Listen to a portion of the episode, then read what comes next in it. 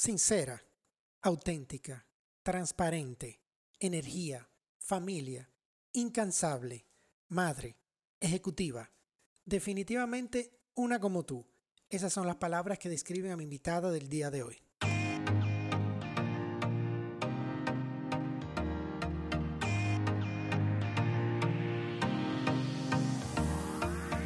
Hola República Dominicana, hola Santo Domingo, hola mundo.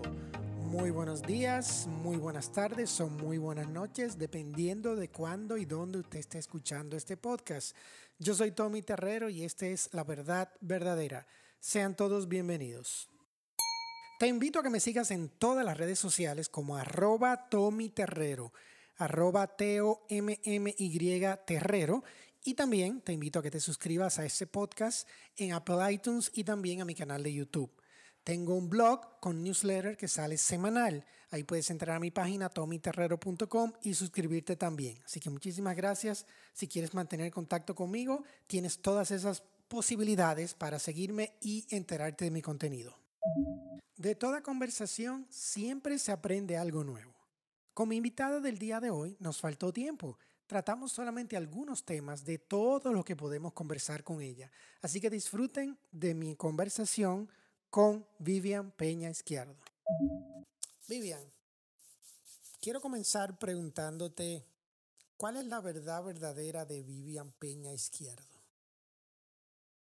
La verdad verdadera. eh, bueno, eh, eso me acuerda. Hace años, yo era eh, 20 años corto, yo me acuerdo que, que, nos pusieron en un curso, cuando yo trabajaba en Codetel, estábamos en la versión Codetel, ¿verdad? Claro. Que nos pusieron en una cartulina a, a dibujarnos, era con dibujo y, y, como presentarnos, pero con dibujo.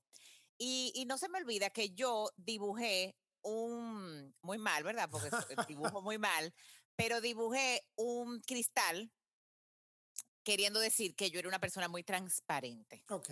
Eh, entonces yo creo que yo me defino así, o sea, que lo que tú ves es lo que tú recibes de Vivian. Eh, no, no, yo soy muy, muy franca, muy evidente. Yo pienso más bien que, que, que, que y eso, por eso me, creo que te, que te respondo de esa manera. Uh -huh. La verdad verdadera es que no hay agenda oculta, eh, yo soy muy eh, natural, yo soy muy eh, chispeante, te dejo saber lo que pienso, con una risa inmediata ya tú sabes eh, lo que estoy pensando, si me molesto también se me nota, es súper evidente. Entonces por eso siempre me, me, definí en, esa, en ese curso, eh, yo puse como el, el cristal, ¿verdad? Uh -huh. Y puse como que la luz pasaba a través de él, ya tú sabes, súper mal dibujado, pero ese era el mensaje de la transparencia. Eh, eh, y yo creo que eso es la verdad verdadera mía. Eh, no, no, no, soy una persona de agendas ocultas, eh, soy súper eh, abierta, o sea, uh -huh. lo que tú me preguntas, yo, yo lo respondo con súper so, honestidad y elaborado, porque también me gusta claro. conversar, me gusta dialogar. y yo pienso que, que, esa es una manera de responderte eso, de la verdad verdadera, de la transparencia, y valoro que el otro sea así de transparente también y, sin agenda oculta y que pueda sentirse en la confianza eh, de compartir, así como yo comparto mis cosas eh, conmigo. ¿Te ha causado problemas eso en tu vida? Ser tan transparente y abierta. Yo no creo, yo creo que todo lo contrario, que la gente lo valora, que la gente valora, sobre todo que normalmente, pues, aunque digo que si me molesto, eh, va a ser evidente que me molesto, pero eh, suelo ser todo lo contrario. Yo soy muy jocosa, muy chispeante, hablo duro, eh, río duro. Entonces yo pienso que la gente todo lo contrario. Siento que, que, que, atrae, que mi energía es una energía buena y que lejos de traerme problemas, eh, me, me, me trae buena energía hacia atrás, porque yo pienso mucho en eso de, de, de que uno atrae pues lo que uno, lo que uno da. y, o sea que no, que no pienso que me ha traído problemas para nada, para okay. nada. Cuéntame de tu familia. ¿Cuántos hermanos, hermanas son ustedes? ¿Tus padres viven? ¿Tus padres están juntos? Cuéntame sí. un poquito de eso. Qué bueno que tú empiezas por ahí eh, con el tema de la familia, porque es eh, mi valor central y creo que soy quien soy por eh, la familia en la que nací eh, y que gracias a Dios permanece eh, ese núcleo. O sea, tengo mi mamá y mi papá vivos ambos. Mi mamá me, me gana en energía, Eh, que es mucho decir. es mucho decir que te ganen en energía. Mira, eh, me quito el sombrero delante de tu madre. Yo le digo, mami, la vara tuya es muy alta, ya, please, eh, desacelérate. Entonces, somos tres hermanas y yo soy la pequeña de, nosotras tres. y somos, o sea, somos mujeres. Mi papá es el rey de, de mi casa. Eso, ese fue el núcleo familiar en el que crecí, en el cual al día de hoy mi mamá siempre eh, lo que le daba a una no, daba a, las otras dos, nos vestía igual, aunque la mayor me lleva cinco años a mí, hay una en el medio que me lleva dos años y medios y estoy yo después, o sea que en el rango de cinco años nos tuvieron a nosotras cinco. Pero mi mamá siempre buscó mucho la unión familiar que viene desde su familia, desde su papá, eh, que, que emigró de Cuba entonces mi papá, mi, abuelo siempre fue muy orgulloso de que llegó a República Dominicana, que con cuatro hijos, tuvo 15 nietos. Entonces él, él siempre se enorgullecía de la familia que armó al venir aquí a República Dominicana. Y esto pues permeó a sus cuatro hijos y entonces mi mamá pues definitivamente lo, lo permea eh, en nosotras tres. Eh, y al día de hoy pues esa es batuta y constitución, eh, vive muy pendiente de sus hijas, o sea que ella no fue de la que crió y ya, yo los crié, chao, nos vemos. O sea, todo lo contrario, eh, es sigue siendo una madre intensa. Yo siempre digo, ella eh, es como que si nosotros todavía fuéramos niñas, inclusive ella nos dice, las niñas. Las niñas, eh, las que muy, y obviamente yo a mis hijos también, que ya son grandes, le digo los niños, porque las cosas se aprenden. Entonces, o uno las imita o las rechaza entonces de ahí, pues yo tengo dos hijos, yo soy divorciada, pero yo tengo dos hijos, yo tengo un hijo eh, de 20, déjame ver, Oscar Antonio ya cumple, bueno, cumple 25 este año, tiene 24. Tu hermano menor. Y e, exactamente, y tengo una hija de 19, que esa, esa sí es, eh, esa es como mi hermanita realmente menor. Eh, entonces, mi hermana grande también tiene dos hijos, mi hermana del centro también tiene dos, o sea que mi mamá y mi papá tienen seis nietos. Y, pues nosotros somos una familia que eh, nos inventamos, para viajamos juntos, nos vamos de Navidad juntos a viajar, nos vamos de Semana Santa juntos, o sea, somos un clan. Y de verdad que yo lo disfruto. O sea, si, si a mí me preguntan qué es lo que tú más disfrutas, yo puedo responder que son mis vacaciones familiares. Eh, nosotros esperamos que este, por ejemplo, ahora en este año no lo hicimos, pero nosotros esperamos la Navidad. O sea, contamos desde el primero de enero, ya estamos contando los 365 días, porque sabemos que nos vamos a pasar año nuevo de viaje juntos. Eh, eh, somos igual bullosos todo, hablamos duro. Nosotros comemos todos los sábados juntos en casa de mi mamá y papá. Y esperamos los sábados, yo personalmente mi día favorito de la semana, esperando pues, obviamente, entreno, pero termino almorzando en casa de mis padres. Comemos en una mesa eh, todos juntos, que es una mesa de mucho menos cantidad de personas de lo que nos sentamos, somos ruidosos. Entonces, es una dinámica muy bonita y yo creo que es un, un, sistema de apoyo importantísimo que he tenido a través de toda la vida y por eso eh, me encanta que, que, hayas empezado con esa eh, pregunta porque definitivamente quien soy hoy, ese es mi zapata la zapata de Vivian Peña Izquierdo es la familia donde nació. ¿Te pareces a tu padre o a tu madre?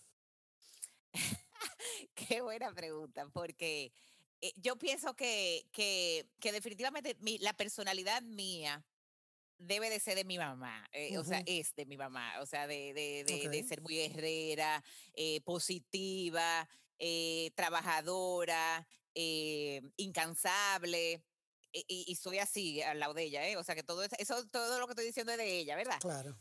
Pero yo soy de mi papá. Entonces por eso me da trabajo, eh, me da trabajo responder la pregunta. Porque precisamente, probablemente como nos parecemos tanto, mi mamá y yo, somos agua y aceite. Eh, entonces, eh, claro. medio, eh, pero entonces yo soy débil con mi papá. O sea, yo soy la, la, hija pequeña, eh, la que se le sentó en la pierna a mi papá hasta, hasta que se casó y, ya porque prácticamente me casé dije, bueno, ya está bueno sentarme en la pierna a mi papá. Eh, pero yo soy débil con mi papá. Si mi mamá hace algo que yo entiendo que está mal con mi papá, yo de una vez defiendo a mi papá. Entonces, me parezco a mi papá, pero no puedo dejar de decir que yo soy de mi papá y soy la defensora de mi papá, porque la mayor es la defensora de mi mamá. Claro. Y la del medio como neutro, ella como suiza. Ella es neutral, entonces yo soy la defensora de mi papá, aunque me parezco entonces a mi mamá. ¿Y con qué hermana te llevas mejor? Aquí entre nosotros, no se va a enterar nadie. No puede decir, ¿eh? ¿Con qué hermana? queda, sí, queda, queda entre nosotros. Edita, sí. este se edita este pedazo. Quitamos este pedazo si te va a causar problemas familiares. Mira, eh, yo eh, tengo como muchos roles, entonces yo puedo decir que depende del rol eh, en el que estoy. Por ejemplo, ¿qué me pasa con mi hermana, la, la del medio? La del Los medio. nombres, por favor, para que no eh, se ah, bueno, mal. Laura es la mayor y Silvia es la, del medio. Entonces Laura, que me lleva cinco años, ella siempre fue la hermana grande que pensaba que esos cinco años era como que ella me llevaba 20. Sí, Entonces, que, era, eh, que era tu mamá. exacto, ella era como más alejada esto, eh, en la niñez, ¿verdad? Pero ¿qué pasa? Mi hermana y yo, la de eh, Silvia y yo, practicamos desde muy joven un deporte junta, que fue el deporte ecuestre.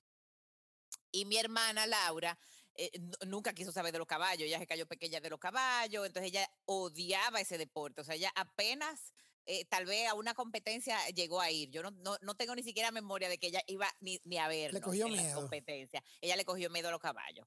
Entonces, eso fue un vínculo muy estrecho con mi hermana, que nosotros duramos unos 10 años montando caballo. eh, el que monta caballo ya termina siendo dueño de caballo, como fuimos nosotras, va a diario. O sea, Sí. porque po- tú tienes que atender ese atleta, que es ese, ese animal. Es un hijo no más, realmente. eh, eh, eh, tú no lo puedes tener enjaulado ahí. Ujú. Entonces, nosotros todos los días llegábamos del colegio, almorzábamos y nos íbamos para los caballos.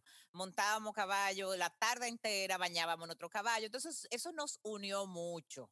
Eh, y era como, eh, éramos eh, cómplices en, en eso. y nos, entonces, ¿qué pasa?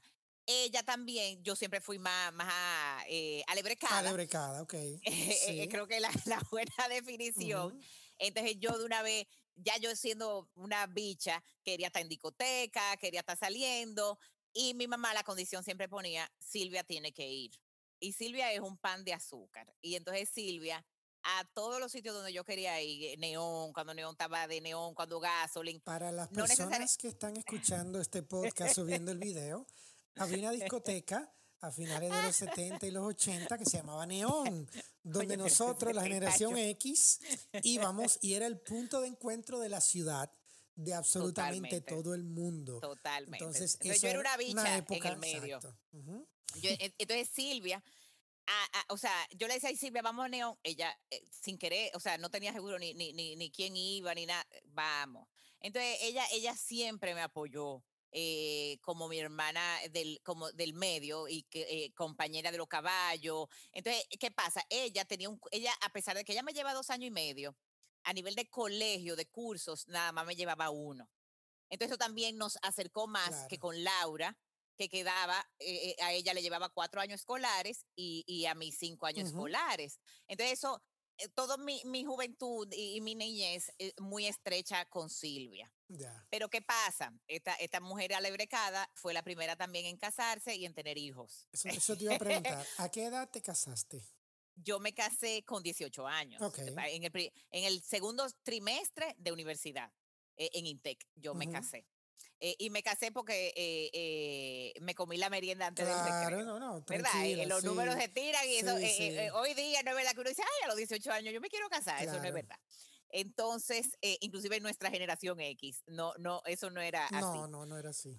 Entonces, eso eh, me, me entra en una dinámica en la que mis hermanas no estaban aún. Entonces, yo, yo prácticamente me, me desaparezco de ese mundo eh, a seguir estudiando, porque yo sí quedé siempre muy clara de que yo tenía que estudiar, porque para sacar Ok. muchachos adelante, sí. yo tenía que sacar mi, mi, mi, mi carrera, con mi maestría. Eh, entonces eh, me metí en el mundo de, de criar muchachos, de sacar mi carrera, de trabajar. ¿Y qué pasa? Mi hermana mayor, Laura, eh, se fue por el mundo de los negocios, o sea, ella estudió administración de empresas igual que yo, y después hizo una maestría en seguros, porque nosotros somos dueños de una compañía de corredores de Ujú. seguros. Silvia, mi gran compañera de ecuestre, se fue por la veterinaria. Oh, Y yo sí me voy por el mundo de los negocios también, con maestría en mercadeo. Entonces eso me ha, me ha traído mucha afinidad con mi hermana Laura, ya de vieja. Primero, bueno, eh, me puse a criar mis hijos. Ella también, Laura, fue la segunda en casarse. Los hijos de, de Laura son contemporáneos de mis hijos. Entonces eso, por eso que digo que depende del rol, claro. la cercanía con Laura o con Silvia. Eh, entonces yo entiendo que tengo una complicidad muy linda de la niñez, del crecimiento con Silvia. Eh, sin embargo, eh, el mundo corporativo lo compar y, y, de mis hijos que son muy, muy estrechos con, los, con mis sobrinos, lo comparto muy de cerca con Laura. Tienes dos hijos, mencionaste. Tengo dos hijos, Oscar Antonio y Paula Cristina. ¿Qué te enseñó ser madre? Ah, eh, eh, tú sabes que yo siempre he dicho, yo fui madre antes de ser ejecutiva. Entonces, eh, ¿qué te quiero decir con eso? Yo pienso que eso fue mi motor, mis hijos, definitivamente. Yo, yo empecé a trabajar con 20 años en Codetel eh, y yo desde que entré, que era una bicha, eh, como analista en investigación de mercado, yo dije, yo tengo que ser gerente pues, para pagar el colegio de mis hijos. Eh, yo tengo que estar, o sea, yo me tracé metas importantes siendo una niña. O sea, cuando uno entra de 20 años en una empresa, no necesariamente ya tú tienes como metas tan, tan claras. entonces, por cierto, tú llegaste a conocer a mi hermano que trabajó allá. Claro, a claro que sí, claro. claro muchos años, sí. 13 años ya. Eh, sí, tierno. Codetel, Verizon, claro, claro, exacto. Claro, así, claro que sí, claro, muy, muy, muy querido, Edward. Porque tuvimos mercadeo juntos, claro. que sí. Entonces, eh, yo siento que, que el ser mamá me empujó a, estar muy clara de qué yo quería de mi vida profesional. Interesante. Pero a la vez... el, hecho de ser madre te empujó a saber qué tú querías de tu vida sí, profesional. Que yo quería como profesional, porque a la vez también me enseñó a tener mucho balance. Sí, porque ya no estaba de lo que había en el medio, ¿verdad? Ya estaba más centrada. Y balance también de, de qué tanto trabajo, porque soy mamá. Exacto. ¿Entiendes? Que no cuando tú te haces ejecutiva primero. Te en el trabajo. Tú, tú deja el, el, la piel la dejas Horas en el eh, interminables. Eh, la, la, piel la deja en el trabajo porque tú no tienes a qué llegar a tu casa. Probablemente todavía vives con tu mamá y tu papá. Ah, ¿Para qué tú vayas a regresar? Tú, tú, estás feliz a las 8 de la noche en la oficina. Yo no, yo realmente quería llegar a mi casa. O sea, yo cumplía, excedía, porque siempre puedo decir que he trabajado para exceder, yo no trabajo para lo mínimo, eh, pero me, me, empujaba el llegar a mi casa donde mis hijos que eran pequeños. Eh, eh, porque yo con 20 años tenía niños pequeños, entonces sí, yo quería llegar a mi casa. Entonces yo siempre digo, definitivamente mis hijos me empujaron a ser la profesional que soy yo, pero con un gran balance.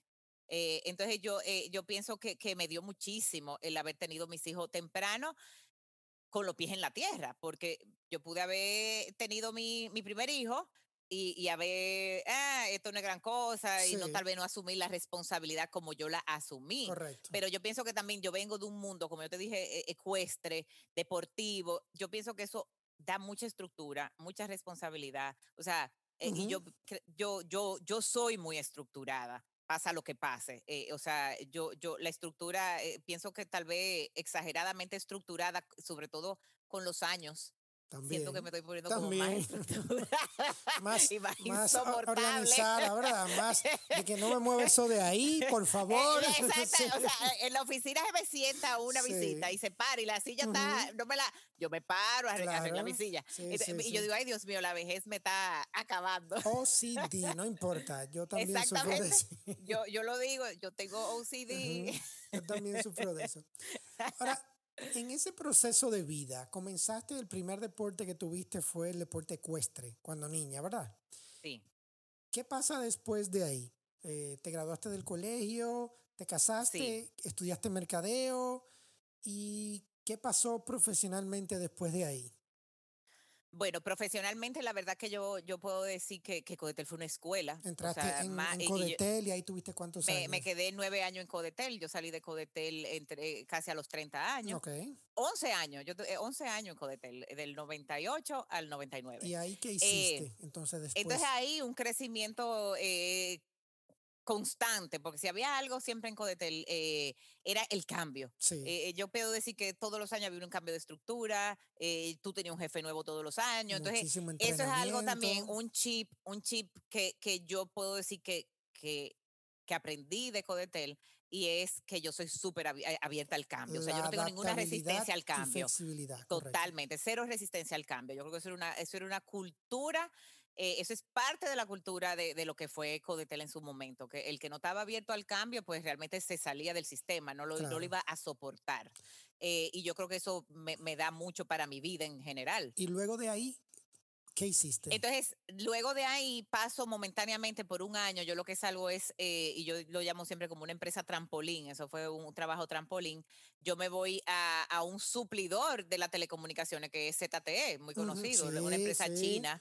Eh, eh, me voy como vicepresidente regional de mercadeo y de ventas de ZTE. pero yo siempre lo llamé como una posición trampolín. ZTE tenía una, una, oficina demasiado pequeña aquí. Y, y, culturalmente, mira que yo he trabajado con mucha cultura, porque cuando tú trabajas en multinacionales, tú trabajas con muchas culturas, pero trabajar con cultura china es otra dinámica. Diferente, Muy diferente.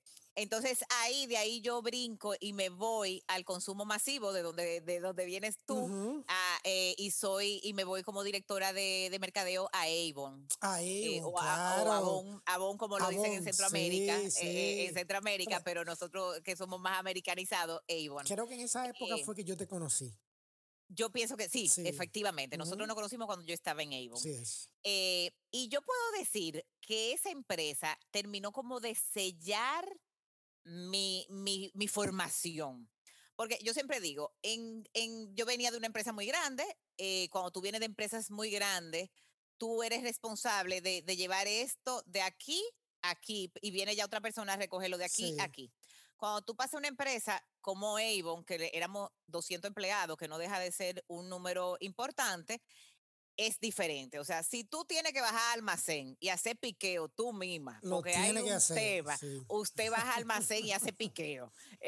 Así es. Sí, eh, entonces, ese tipo de dinámica, yo como, como directora de mercadeo, estaba sentada en el staff ejecutivo, lo primero, eh, eh, estaba muy, muy cerca a, los resultados de la empresa financieramente.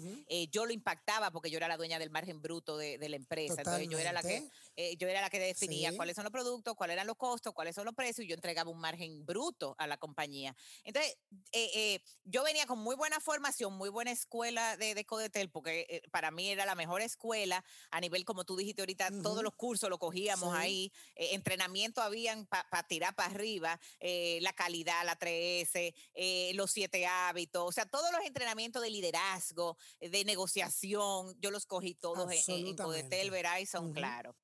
Eh, entonces aquí yo lo que aprendo es realmente el funcionamiento de A a Z de un negocio financieramente, mercadológicamente, la parte de logística que yo practico, como yo vengo de, venía de una industria de servicio y no de, consumo masivo, la parte de logística, de lead times, de, del fulfillment, de, importar eh, los eh, registros sanitarios de esos productos. Entonces, la verdad es que era, e, era un trabajo intenso. Ya tienes un overview general de lo que es un negocio. Pero era un negocio bello, hermoso, además de que la, la, labor era, yo siempre decía, yo hago labor social y me pagan, porque Avon es la empresa para la mujer, donde mm, e, en este país más de 30 mil familias vivían porque vendían productos Avon. entonces yo decía, yo estoy haciendo labor social y me pagan. Eh, entonces yo me encontraba en mi trabajo, el trabajo más hermoso del mundo. Lo que pasa era un trabajo intenso, era en Jaina, y ya yo a las ocho, ocho y media estaba en Jaina, y regresaba a mi casa de noche. Entonces eso, me, ya mis hijos eran más grandes, ¿tú entiendes? Entonces ahí perdí un poco ese balance que te comenté que, que, que yo llevé mientras mis hijos eran pequeños. Mis hijos estaban teenagers, tampoco era que eran independientes, aprendieron a, a, a bandeársela sin su mamá, porque estaba yo en, en, en, Jaina, que yo pienso también que eso trajo eso bueno, porque mis hijos se la buscan. Bueno, los ayudó eh, a crecer un poco y a madurar, ¿verdad? Y organizarse. Crecieron y a ayudar, y, y, y, entonces, pero sí ya después de seis años yo me di cuenta que era eh, momento de regresar a la ciudad, porque eso te saca de, tu familia, te saca de, de, la parte social, no nada más la social personal, inclusive la social laboral, de los almuerzos, de los encuentros, de, o sea, estás el networking. y te quedas allá el día entero, no, no es como no que había networking con más nadie, o sea, yo era eh, Avon eh, 24/7. Eh, entonces eso me, eh, ya llega un momento que, que, tú dices, ok, ok, eh, por más que yo lo amaba, pero suficiente. Pero, ya. Hasta aquí llega. Pero, pero de que lo amé, lo amé y terminó formándome eh, a lo que eh, soy hoy día. ¿Y ahí qué pasa después? De ahí pues ya vengo a la ciudad a, hacer, yo soy, porque ya es donde estoy hoy día, gerente administrativa de una firma de abogados, un giro totalmente, lo veo como muy diferente, totalmente, eh, lo veo como una mini gerencia general, donde ya yo eh, en Avon inclusive fui considerada para la gerencia general de Avon, ya yo eh, sintiéndome lista para una gerencia general, pues vine a un trabajo administrativo que no lo había hecho antes siendo administradora, porque siempre me había ido por el área de mercadeo. Eh, pero realmente los trabajos de gerencia general son muy administrativos. Eh, entonces, eh, aquí tengo ya cinco años administrando abogados con la dinámica comercial que yo traigo de indicadores, de, resultados, de, de KPIs. y esos abogados vuelto locos, me imagino. Porque los abogados no son así. nada, Y yo eh, hago reunión de socios todos los meses para enseñarle cómo están los indicadores, cuál es la desviación y si hay desviación, qué vamos a hacer. El 5W y una H. Toda, esa formación que yo tengo, que la he disfrutado muchísimo, inclusive digo que la huella que voy a dejar aquí es esa justamente, la formalidad que le di a los socios de perseguir resultados y no esperar simplemente a que acabe el año. Ah, mira, pues fue un buen año, qué bien, facturamos muy bien este año. No, no, no, yo, e, ellos no tienen sorpresa conmigo. Eh, eh, ellos todos eh, eh, todo, yo a veces digo, yo lo debo de estar volviendo loco. sí, sí. Bien, ok. Pero esa fue mi formación. Inclusive yo lo digo, yo tengo eso en el ADN. Yo de por sí pienso que soy estructurada de nacimiento.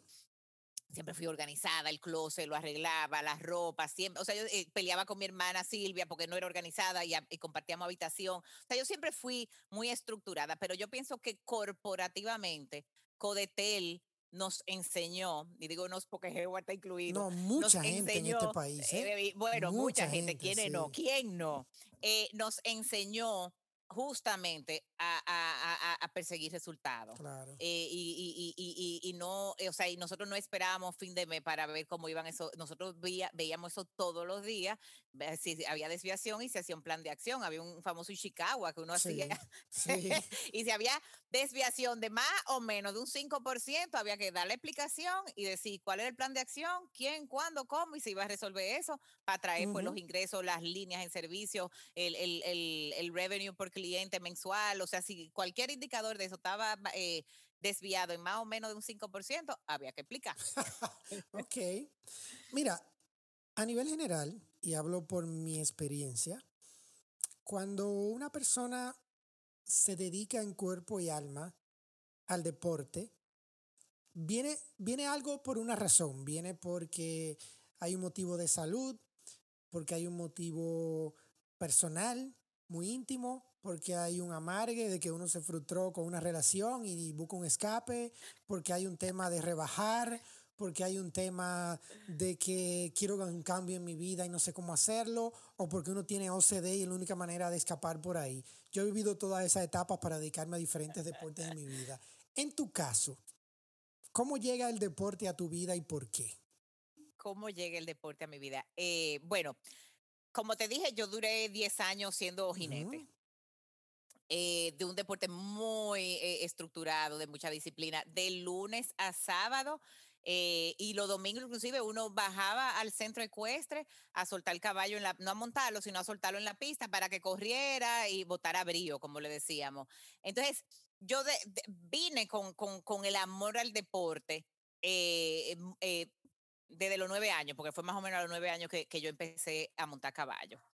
Eh, entonces, hay un break definitivamente cuando me caso. Eh, el noviazgo, ¿verdad? Porque uno, uno se desvía. El noviazgo fue que fue despegándome, desprendiéndome un poco de los caballos. Claro. Eh, excusa del novio, de veces, sí, de más. Que no hay tiempo, de que no. deja eso, no vaya hoy. Esa, esa, esa, no, la no la conocemos, ¿verdad? y no lo voy a decir que no, que eso, eso me motivó mucho a, a, a bueno, es que ahora eh, eh, quedamos siempre en los mismos lugares. María queda primer lugar y yo siempre quedo tercero, ya no hay reto, ya no hay que sé yo cuánto, pues, eh, excusas. Eh, y, dejé mi deporte, querido, que hoy quisiera yo, yo, digo que yo cambio mi bicicleta por un caballo, pero, pero en medio segundo. okay. Eh, entonces, eh, hubo un break entre que me casé y, y yo puedo decir que y, y, cuando me divorcié, Eh, porque aunque yo sí iba al gimnasio eh, estando casada, nada muy intenso.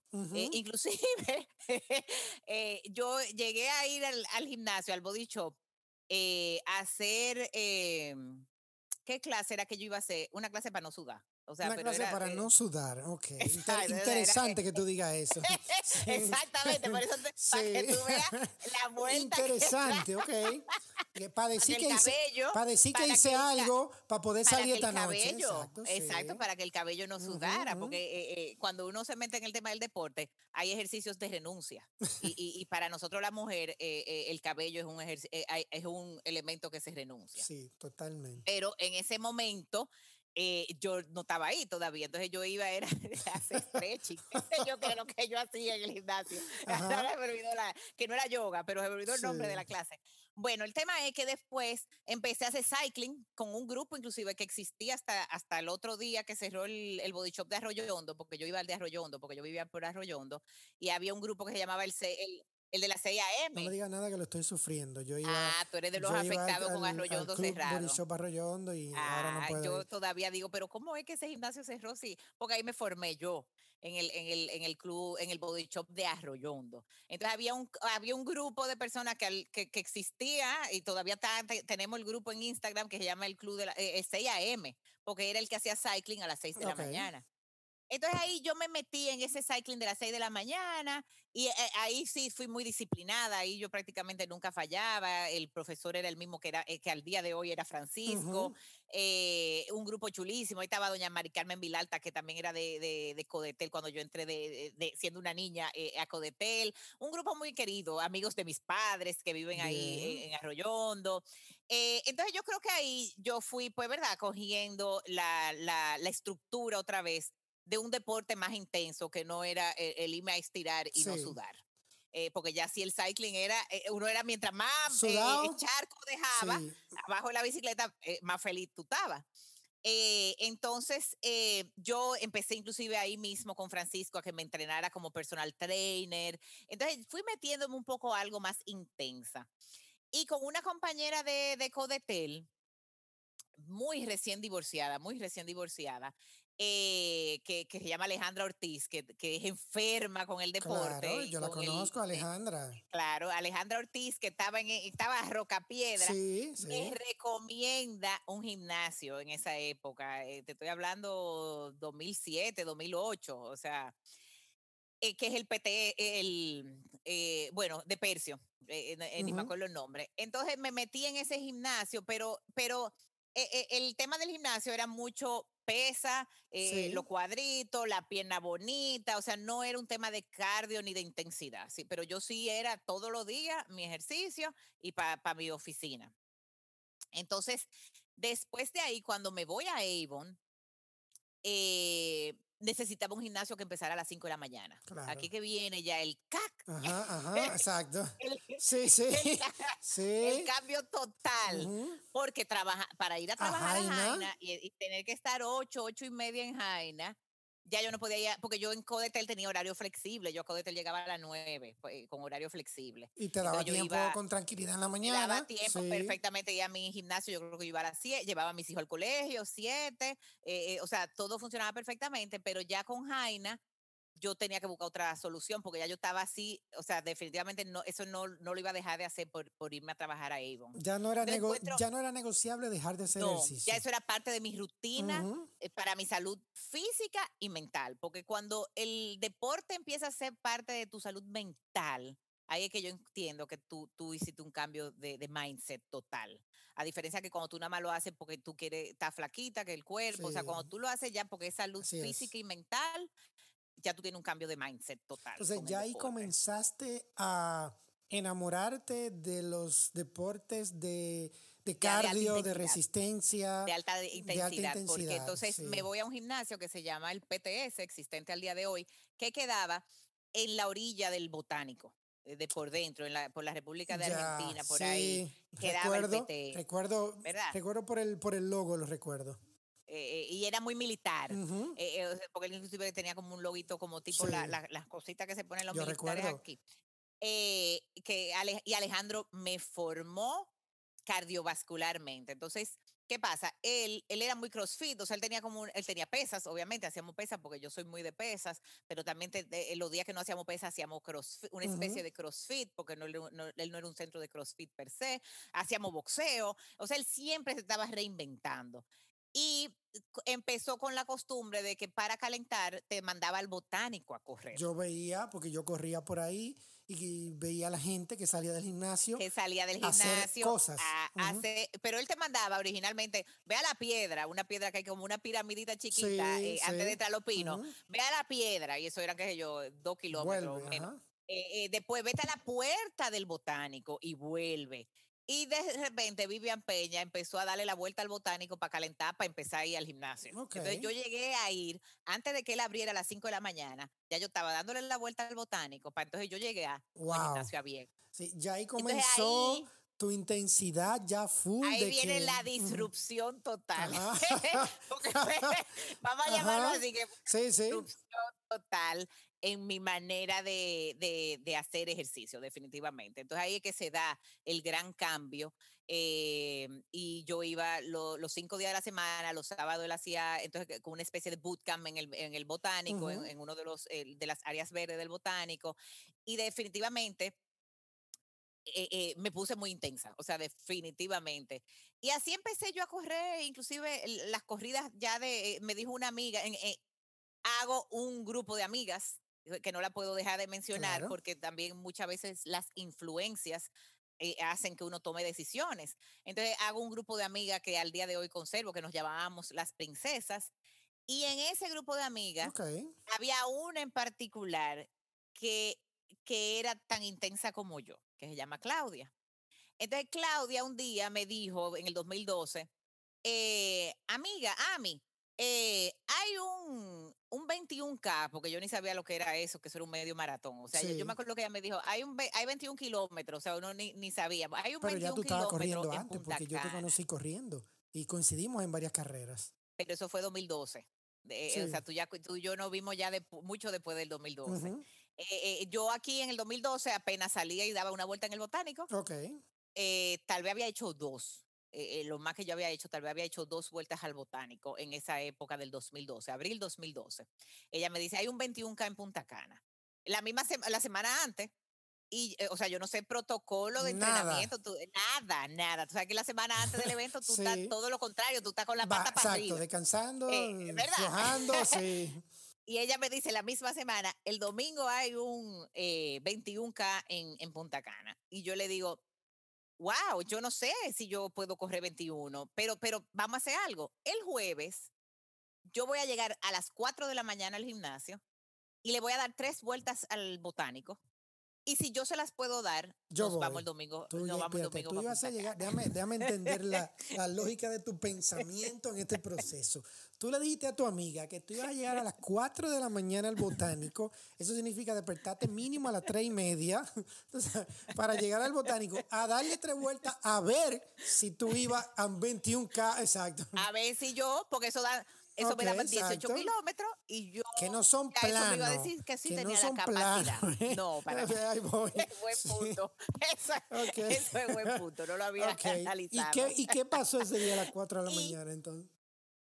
Perfectamente. Ya tú sabes, mi amiga fue inclusive a apoyarme, porque entonces cada vez que yo le daba la, eh, llegaba al, al gimnasio o me daba agua o no sé si cambiaba el termo, ya yo ni me acuerdo. El tema es que le, la di la tres vueltas y yo le digo, Ami, Amén. Estoy lista. Amén, vámonos para Punta Cana.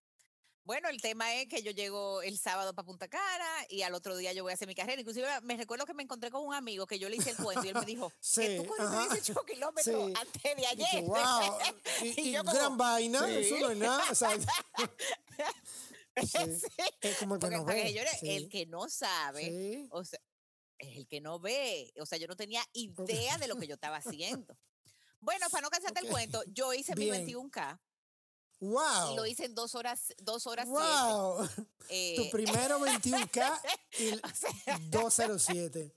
Mi primer 21K, dos horas siete, pero cuando crucé la meta, la rodilla casi había que quitármela porque la reventé. Habiendo corrido 18 el jueves, sin, ese, sin ser ese mi modo operandi de, de, estar corriendo todos los días tantos fondos. otro tipo de ejercicio, claro. Eh, yo, hacía, yo tenía cardiovascularmente la forma definitivamente por los ejercicios que hacía de brincar caja, que yo cuánto, eh, brincar goma, porque Alejandro me podía hacer de todo, pero mi cuerpo no estaba acostumbrado a esas corridas. Entonces, ahí hago un break importante, porque de verdad que, cuando yo llegué al gimnasio eh, esa semana, que, intenté de que ir a la piedra, la rodilla gritó. Dijeron que y yo dije, no, no hay corredera por todo este entonces. Y eh, el 2012 prácticamente yo te puedo decir que no, no, yo no volví al mundo del correr. Y, y tampoco fue como que, que, me, que me enteré de qué era. Yo fui a ese evento, punto, chao, bye. O sea, una amiga tuya. Yo fui con mi amiga a correr 21K, porque ni sabía que era medio maratón. A correr 21K, la acompañé, nos tiramos una foto, lo disfrutamos y lo, todavía lo gozamos. Pues llega febrero 2013. ¿Y qué había pasado ahí? Solamente ese ejercicio, diez meses después. Sí. Y esa a mí, exacto, interna en mi gimnasio. Todos los días, como yo te digo, yo iba de lunes a sábado a mi PTS. Obviamente eso era una hora del día, hora y media como mucho, o sea, porque yo a las ocho y media estaba en Jaina. O sea, que el, que el nivel de, de, de, el tiempo que le dedicaba tampoco es el que hoy día le dedico al deporte.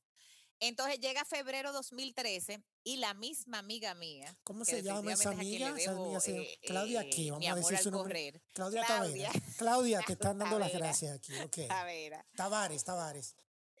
Tavares, Tavares, perdón, Claudia Tavares. Eh, Claudia me dice, ay, Ami, yo cumplo 37 años. Eh, justamente ahora, 7 de febrero, creo que, eh, que lo cumple, los eh, cumplió ahora. Y yo quiero correr 37 kilómetros. Y yo le digo, bueno, Ami, mira, yo estoy clara que yo corro 21. O sea, de eso yo Pero tú tenías un año que, no corría, ok. Sí. tenía 10 meses, eh, pero interna en mi gimnasio eh, eh, brincando caja, o sea, yo, yo sentía que yo tenía, ¿verdad? y, y, como te digo, el que no sabe es el que no ve. Y yo le digo, yo corro 21 kilómetros. Entonces yo lo que voy a hacer es que yo salgo contigo y, y, y los 21 cuenta conmigo y yo veo qué más te puedo dar. Exacto y vemos, ¿verdad? Entonces, todas las princesas, porque éramos eh, ese grupo de, princesas, se montaron en su carro y nosotras dos salimos un día del mirador. Porque las únicas que al fueron ustedes aeropuerto. Ya, eh, las princesas todas abandonaron. ella ni las invitó, ella, la invitó a que nos apoyaran, pero a correr jamás en la vida.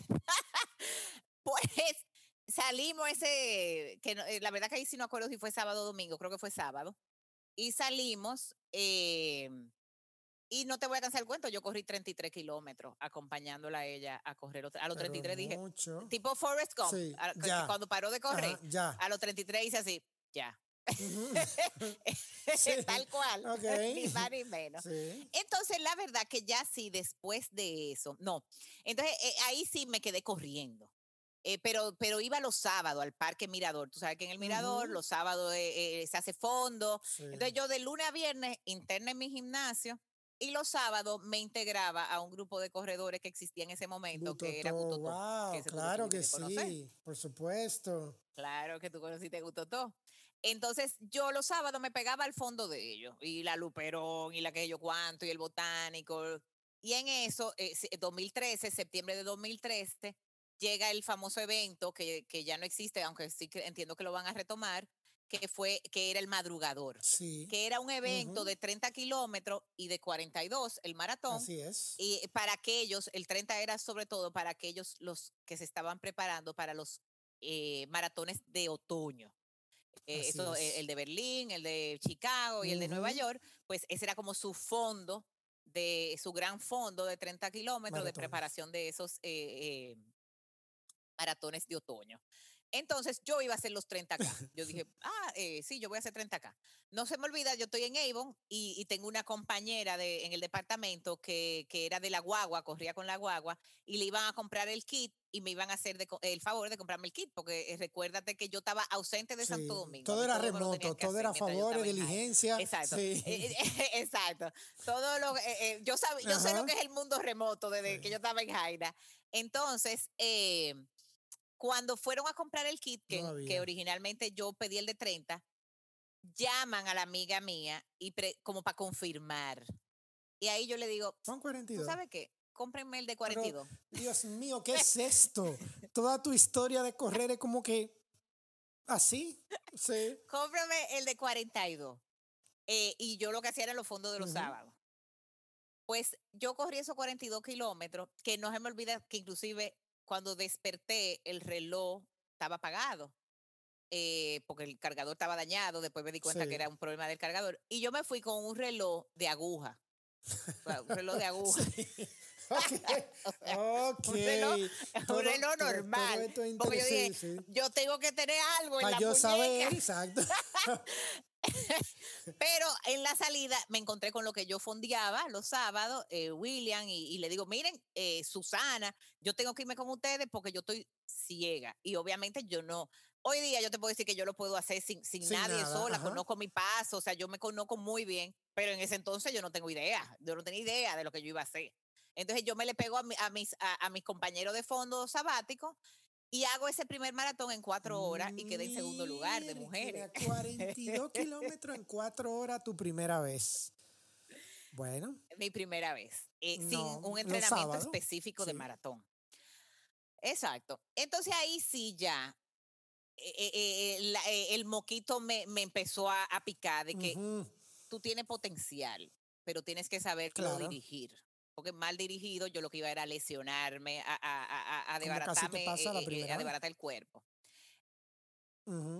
Exactamente, que la rodilla la, la, dejé en Punta Cana.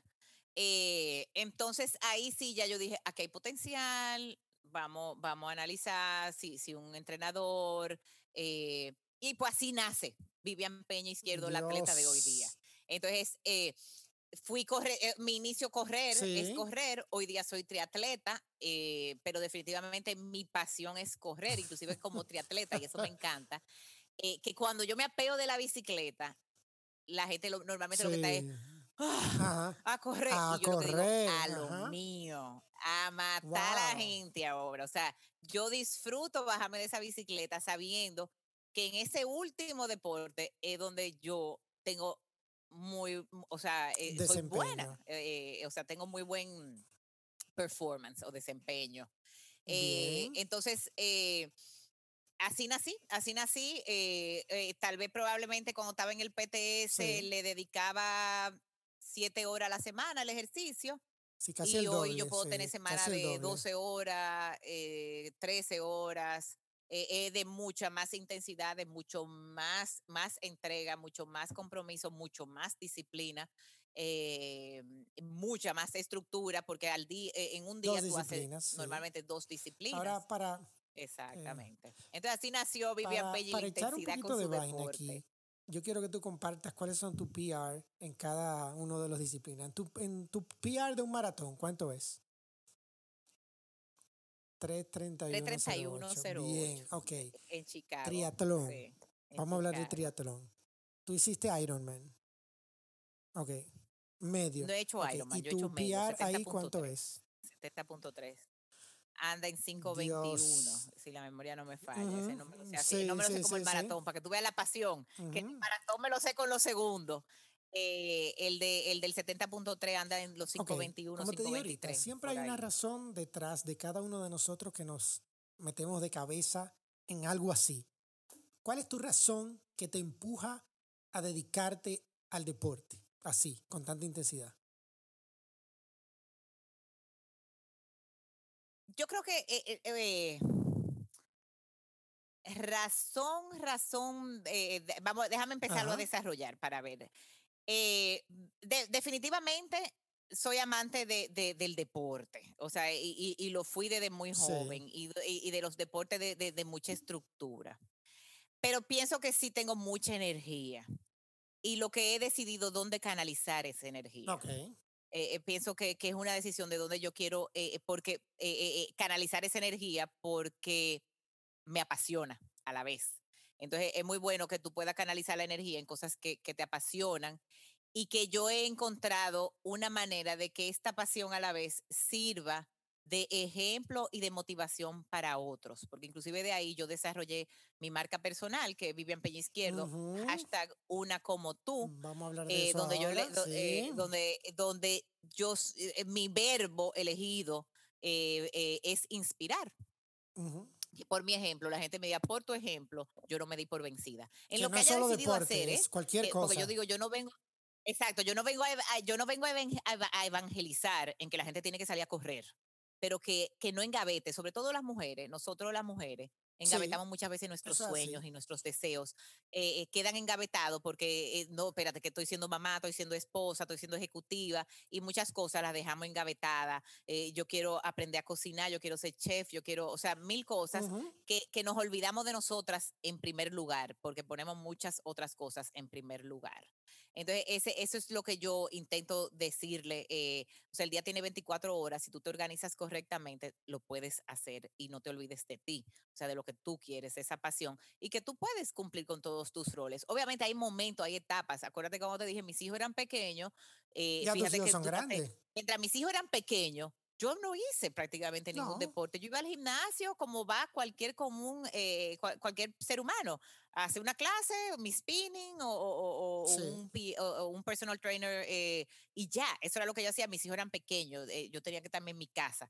a medida que mis hijos van creciendo, tienen cada uno tienen su pareja, tienen sus universidades. yo tengo más tiempo para mí. Entonces, uno tiene que saber en qué, en qué etapa estás de tu vida y, cómo puedes ir desarrollando eso. Entonces, definitivamente, el motivo, primero, yo creo que la razón soy yo, la primera razón soy yo, me hace feliz. O sea, me hace feliz, o sea, me hace levantarme de la cama eh, el, tener metas deportivas, así como la tengo laboral, porque tengo muchas metas laborales, eh, pero cuando ese reloj suena a las 4 y 15, 4 y media, eh, ese, eso, eso dos segundos heroicos que uno necesita para incorporarse y levantarse de la cama, porque esos son dos segundos heroicos que se necesitan para uno hacer así, eh, es saber que que yo quiero mejorar lo que yo hice ayer. Yo quiero mejorar esos 33108. Eh, o sea, eso, eso, yo esos 330 eh, en algún momento yo tengo que terminar de romper los 330 en mi maratón. Entonces eso me levanta. Entonces, definitivamente, la razón uno mi felicidad, mi yo, mi, o sea, yo estoy en primer lugar eh, eh, eh, en, mis decisiones, en lo que yo hago, en lo que, y que si yo puedo entonces usar eso para que sea vehículo de motivación para los demás, óyeme, yo, yo, yo, yo tengo ahí la fórmula perfecta, yo no, yo no pudiera pedir más. ¿Tú consideras que tu dedicación al deporte te ha llevado a sacrificar otras áreas de tu vida en este momento o no? Ah, totalmente, claro que sí, claro que sí. Yo sacrifico, vamos a decir qué cosa, eh, bueno, eh, cierta especie de vida social, porque como yo, inclusive un día yo le dije a mis hijos, es que mi vida social yo la hago en mi parque. Correcto, con la gente que, hace deporte. Eh, con la gente que hago deporte, o sea que también está, como uno lo quiera ver las cosas.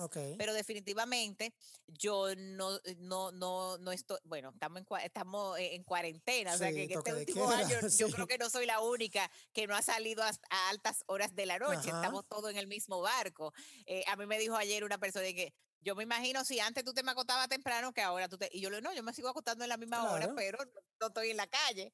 Eh, entonces sí, yo soy una persona que para poder despertarme a las cuatro y media de la mañana, yo estoy a las diez de la noche, diez y media acostada. Durmiendo. Entonces eso te hace sacrificar eventos sociales, eh, si salgo, probablemente lo que me bebo es una copa de vino o dos, porque ya el mismo... Y no más. Y, no ni siquiera porque lo deseo, ya el cuerpo no, o sea, el cuerpo no la... No, no, la, no te lo pide, exacto. No, la desea el cuerpo.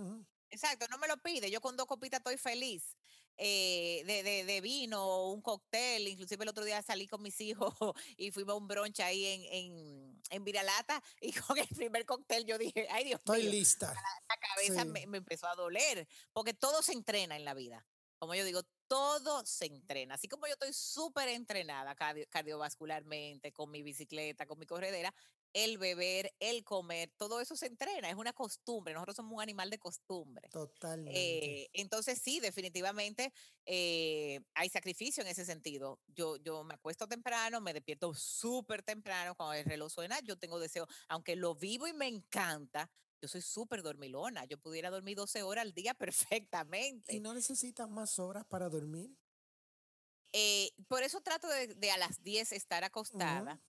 Y yo sí hago power naps. Ah, o sea, yo sé hacer power naps, que, que si tú lees al respecto, eh, eh, son muy recomendados para los atletas. Yo lo hago El tema del power nap. Ah, entonces yo eh, como eh, y, hago un power nap. Obviamente es muy diferente a, dormirte una hora, dos horas. Sí, sí, un power totalmente nap, diferente. pero tú despiertas definitivamente nuevo y el cuerpo eh, restablece muchas cosas que tú eh, cuando haces deporte eh, saca fuera de, o sea, los músculos, o sea, es un proceso importante para la recuperación de tu cuerpo. Hablando de eso, de recuperación, vamos a hablar primero, ¿tú cuidas tu alimentación? ¿Tienes un, digamos, un menú especial de tu alimentación para poder rendir? ¿Sí? Totalmente, así. Yo digo que esto, eh, de las cosas que, por ejemplo, una empresa, eh, siempre hago mucha analogía del deporte y, el mundo corporativo, que, que, en el mundo corporativo siempre te hablan de, de teamwork, de trabajo en equipo. Eh, el deporte no se hace solo tampoco. Eh, eh, aquí hay un trabajo en equipo importante para hacerlo como yo lo quiero hacer. O sea, yo soy muy perfeccionista. A un nivel que no es el, las metas exacto. Exacto. Yo, o sea, yo, yo reconozco que yo voy más allá, yo excedo de lo que una persona que simplemente lo hace para pasarla bien y ya. O sea, yo, yo no soy un atleta élite, pero, pero, pero me comporto como tal. Yo sé que tu humildad no te va a dejar hablar de que soy atleta élite, pero yo creo que tú estás en esa categoría sin tú quererlo pues admitir. gracias, gracias. Pero entonces sí, yo tengo en mi equipo, así como yo tengo mi entrenador, que desde el 2013, como comenté, cuando yo dije tengo potencial, lo que hice fue que busqué un entrenador para que me dijera, los lunes tú haces esto, los martes tú haces esto, los miércoles y, estructurado. Tú vas a correr cinco minutos de esta manera, diez minutos de esta manera, o sea, entonces yo tengo mi entrenador y así también tengo una nutricionista. ¿En qué consiste tu dieta? Eh, bueno, yo eh, puedo decir que como de todo, o sea, yo no soy vegetariana ni vegan, o sea, yo como carne. Entonces, yo puedo decir que mi fuente de proteína es la carne. Entonces, ¿en qué consiste mi, mi, mi dieta? Eh, yo como de todos los grupos de, de, de, la, de comida y lo que eh, tan dividido en, en, realmente en cuántos servicios de cada grupo yo me como al día. ¿Cuántos servicios de cada grupo te comes al día? De cada grupo, de acuerdo a la, al nivel calórico que necesita mi, mi, cuerpo. Eh, y dependiendo la, la semana que tengo de entrenamientos, eso puede variar. O sea, si yo tengo un fondo muy importante un sábado de dos horas 15, dos horas y media, el, el, viernes en la noche yo tengo que hacer una cena más importante con más servicios de carbohidrato que lo que normalmente yo eh, haría si no tengo esa corrida. Entonces, eso, eso, todo eso, semanalmente yo lo veo con la nutricionista. Ya ve toda la semana qué me toca de, de entrenamiento y entonces ella me dice qué ajustes hacerle al plan de comida de acuerdo al, al entrenamiento que tengo. Pero yo como toda la comida, yo como, yo como... Eh, eh, proteína, o sea, carne, yo como carbohidratos, yo como arroz, yo como pasta, lo que sí, eh, he hecho ciertos, em, ciertas modificaciones. Eh, últimamente la pasta la estoy comiendo sin gluten. Em, soy dulcera, es lo único que... que debilidad que no, que no está en ningún lado de, de, lo que me recomienda mi nutricionista.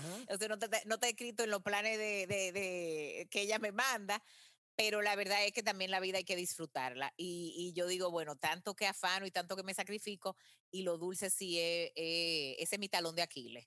Eh, y por más que yo digo que voy a dejar, eh, no voy a comer dulce, no voy a comer dulce, eh, no, no, no lo logro. Pues claro, vamos a hacer un shameless blog de tu nutricionista, ¿cómo se llama? Para que la gente sepa quién es. Ella es Paola Rodríguez. Eh, ella vive en el Reino Unido, es venezolana. Oh, wow. Eh, yo la, la, la, la, tagueo siempre en todas mis cosas, ella está en, todas mis, en todos mis posts abajo, ella está como Paola Rodríguez y eh, el Instagram de ella de PR Nutrición. pero la verdad es que uno no necesita, y, y, lo hemos aprendido forzosamente, yo estoy con ella desde el 2018, finales de 2018, si la memoria no me falla, eh, y, y, uno no lo necesita tener presencialmente. Así es. Eh, ahora bien, yo, yo, soy muy, yo soy también muy responsable con mi cuerpo, yo cuido mi cuerpo. Y por ejemplo, yo eh, justamente ayer yo me estaba haciendo un ejecutivo en Sedimat y yo entonces se lo comparto a ella, toda, mi batería de, toda mi batería de análisis, todo como eh, vamos con, con, la composición corporal, que me la hago, por ejemplo, donde Mariñe, me hago eh, todos los años mi composición corporal para que ella vea cómo vamos. Eh, no, y por cierto, ¿todo bien? ¿Todo bien con el ejecutivo? Bueno, yo entiendo que sí, pero el lunes, el lunes que me dan los resultados, pero con Dios delante todo en orden. y entonces, o sea, la responsabilidad principal está en, mí. O sea, eh, yo tengo un equipo de apoyo. Pero la, eh, disciplina es tuya. Pero el responsable de ejecutar las recomendaciones de ese equipo de apoyo definitivamente es uno. Y yo contribuyo, pues, eh, yo hago toda, en el 2020 no fui a un solo médico, definitivamente, pero yo todos los años eh, desde el médico más sencillo como es el dentista, eh, e, ese, ese ejecutivo que te digo, nosotros como mujeres al ginecólogo, eh, yo no manco. o sea, porque yo inclusive digo, inclusive por eso llegué yo a un, a un, nutricionista, porque yo dije, le pido demasiado a mi cuerpo para no darle y, y, y darle todo lo que me da. Entonces yo sentía probablemente yo tengo que, tomar vitamina y yo no estoy bebiendo vitamina. O sea, yo necesito que una gente experta que vea todo lo que yo hago con mi cuerpo me diga cómo apoyar y, porque pues, solo no necesariamente genera todo lo que yo le, le, quito al cuerpo. Entonces, de ahí eh, yo pienso que sí, que, que uno tiene que ser muy responsable para que realmente tener salud física y mental, porque si, esta intensidad de este deporte, en la manera que yo le he hecho, yo puedo terminar ni físicamente bien ni mentalmente bien. Así es. Ahora, todo este proceso te ha enseñado y te ha llevado como mercadóloga al fin, ¿verdad? A desarrollar tu marca personal. Hablaste de eso ahorita y quiero que entonces hablemos de eso ahora. ¿En qué consiste tu marca personal? Mira. Una como tú. Una como tú. ¿Qué significa eso? Bueno, ¿qué, ¿qué, me pasa con una como tú? Eso nació de un escrito. Yo hice un escrito cuando terminé de correr Chicago, donde yo tengo mi PR. Cuando yo llegué de Chicago, me contacta una dominicana, bueno, ella es venezolana, pero corrió, eh, vive aquí, con el tiempo más lento eh, en el maratón de Chicago de, de los dominicanos.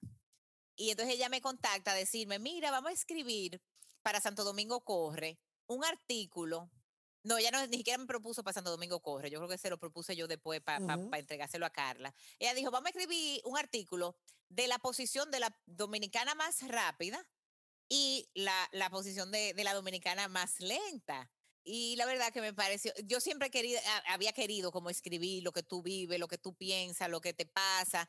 Y eso me motivó pues a hacerlo. Y justamente terminé ese escrito diciendo, no soy superhumana, no soy superdotada, simplemente soy una como tú. Y así se terminó el, el escrito. Y con el tiempo, eso fue, Chicago fue 2015, con el tiempo yo fui como adueñándome de ese una como, tú. E inclusive yo le tenía siempre el simplemente una como tú. después fue que el simplemente le lo, lo tumbamos. Yo siempre decía simplemente una como tú, simplemente porque la gente piensa que, que yo estoy súper dotada, que yo soy, eh, eh, eh, obviamente yo lo que tengo es mucha disciplina y le pongo mucho tiempo. O sea, porque yo digo, el que, el que estudia pasa, el que estudia pasa. Y yo lo que hago es que, que estudio mucho, estudio mucho, entonces paso con muy buena nota. Entonces, pero eso lo puede hacer María, Laura, Pedro, Juan, o sea, cualquiera. O sea, eso no hay que se Vivian Peña para. Entonces de ahí es que nace el no soy súper dotada, no soy superhumana, soy una como tú porque lo que quería era motivar a la gente a que no me vea como un extraterrestre, aunque a mí me relajan, de que no, no, tú tienes que tener una, eh, un hierro ahí adentro, o sea, algo. Pero algo. Eh, entonces, eso de ahí nace. Entonces, yo, na, yo la creé como en el 2017 Inclusive yo, eh, con la estructura que nosotros tenemos corporativa, yo hago mi PowerPoint todos los em, años. Y entonces ahí pongo mi misión, mi visión, mis valores, mi FODA, mi plan. Entonces yo tengo un plan de acción todos los años, que inclusive lo divido por mis roles. Ya, claro. Porque yo no me olvido de que, o sea, yo no soy un atleta nada más. Entonces yo pongo mamá de Paula, mamá de Oscar mm, Antonio. Hermana, hija.